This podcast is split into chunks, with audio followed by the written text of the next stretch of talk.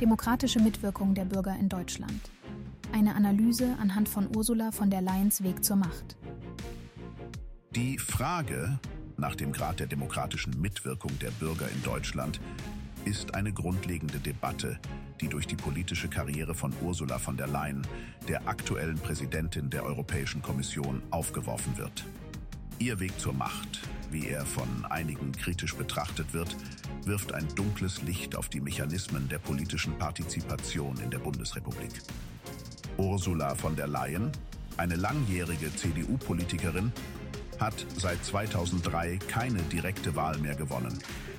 Das letzte Mal wurde sie als Abgeordnete für den Niedersächsischen Landtag gewählt, was sie sofort in das Kabinett unter Regierungschef Christian Wulff brachte. Seitdem hat sie sich dreimal dem Volk zur Wahl gestellt und ist jedes Mal gescheitert. Einzig der gute Listenplatz innerhalb der CDU rettete sie jedes Mal.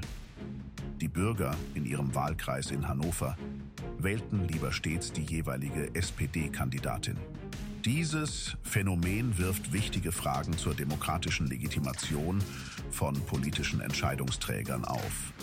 Denn von der Leyen gelang es, über die Landesliste der CDU in den Bundestag einzuziehen, obwohl sie ihren eigenen Wahlkreis nie für sich gewinnen konnte. Dies zeigt einen Aspekt des deutschen Wahlsystems, bei dem die Platzierung auf den Landeslisten eine entscheidende Rolle spielt. Diese Listen werden von den Parteien selbst zusammengestellt und bestimmen maßgeblich, wer letztendlich ins Parlament einzieht unabhängig von direkten Wählerstimmen.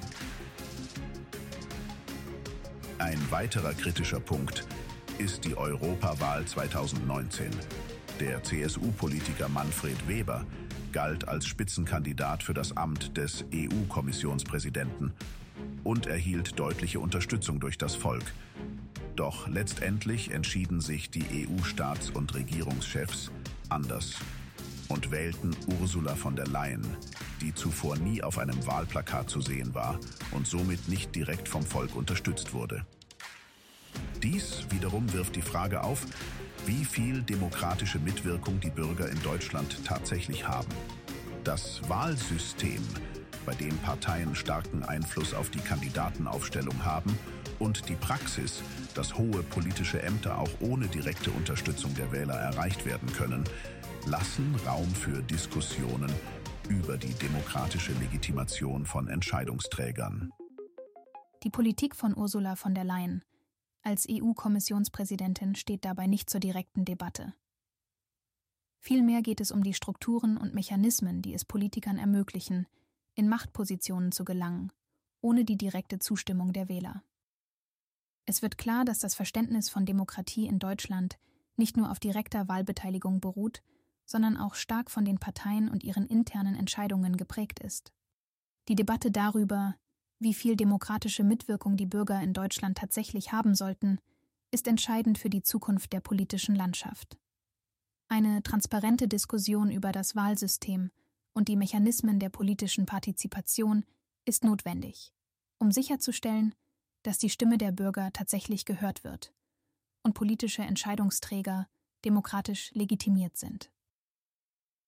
Der Weg von Ursula von der Leyen zur Macht ist somit nicht nur ein politisches Phänomen, sondern auch ein Anstoß für eine tiefere Reflexion über die demokratischen Prinzipien und Praktiken in Deutschland. Die politischen Wahlrechtsreformen entfernen sich weit mehr von den demokratischen Prinzipien, als wir es glauben möchten.